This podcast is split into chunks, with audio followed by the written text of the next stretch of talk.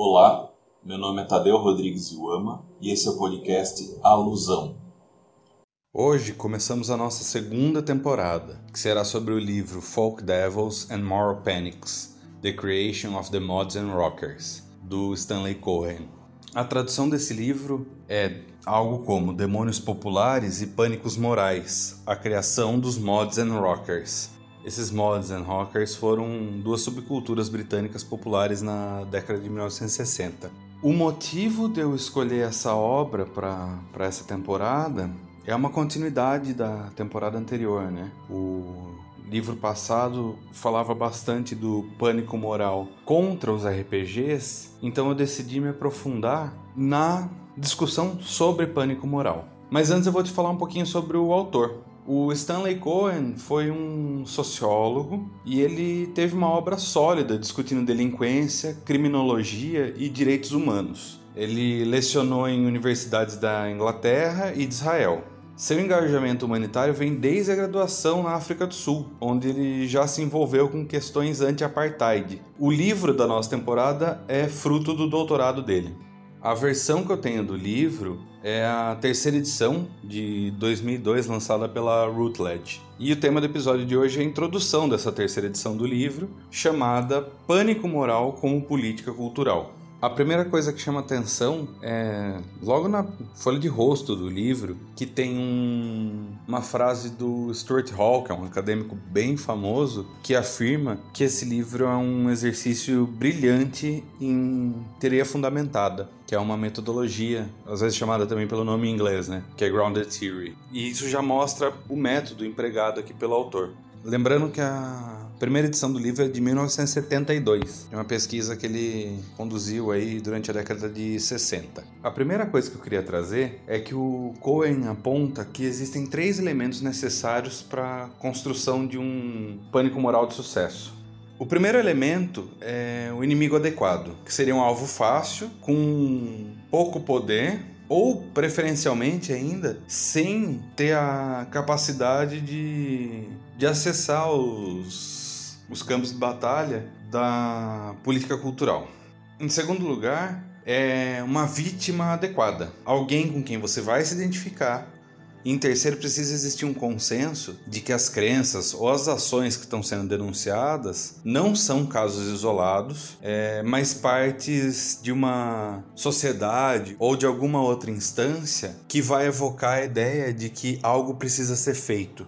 O Cohen traz ainda que existe uma longa história de pânico moral contra as manifestações culturais e as mídias populares. A gente pode falar de quadrinho, de desenho animado, do teatro de rua, do cinema, do rock, jogos de computador, pornografia, enfim. Para os conservadores, a mídia glamoriza o crime e mina a autoridade moral, enquanto para os liberais, a mídia exagera os riscos do crime e, com isso, acaba promovendo políticas de controle de crime mais autoritárias e, por consequência, mais injustas. É, de modo que dá até para a gente falar de um pânico midiático. Quando a gente pensa nesse pânico midiático, a gente pensa em conglomerados de jornalismo, né? Cada vez mais poderosos, cada vez mais é, homogêneos, pautados por uma visão corporativa, né? Que culpam outros meios de comunicação. E tudo isso vai convergir com uma tendência cada vez maior desse controle, né? Trazendo uma ideia de agenda setting, né? Que os meios pautam os próprios meios. Então esse jornalismo hegemônico, quando ataca outras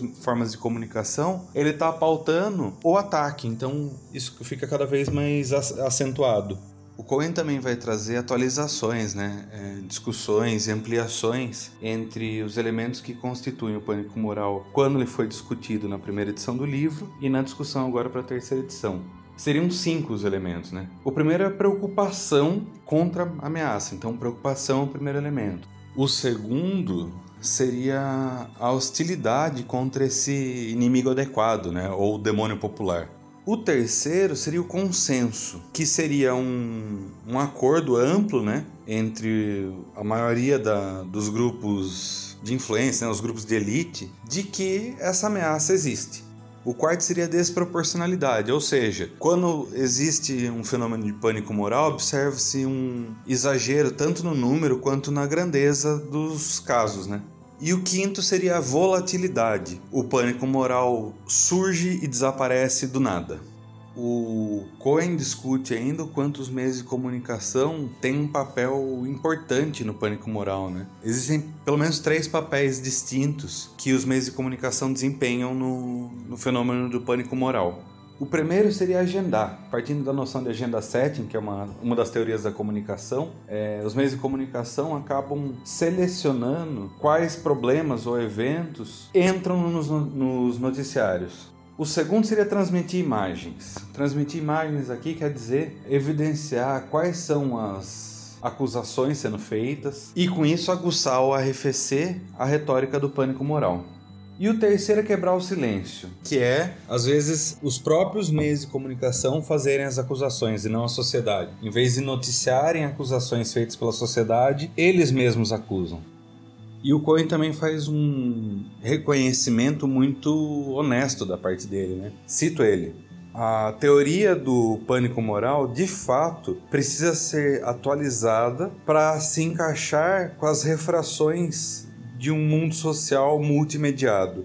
Outra coisa que o Cohen traz é o quanto o conceito foi apropriado de maneiras distintas, tanto por grupos mais conservadores quanto por grupos mais liberais, ou colocando aqui nos termos dele, né, é, direita conservadora e esquerda liberal. Então ele coloca uma sequência imaginária, né? Essa sequência imaginária ele coloca com um exemplo concreto, mas eu vou trazer para um exemplo abstrato que acho que fica mais até mais palpável. Imagine que um tabloide sensacionalista noticia uma, uma notícia, enfim, sensacionalista, exagerada. Esse é o primeiro fato e já evocando, né, por ser sensacionalista, exagerada, já evocando um, uma forma de pânico moral.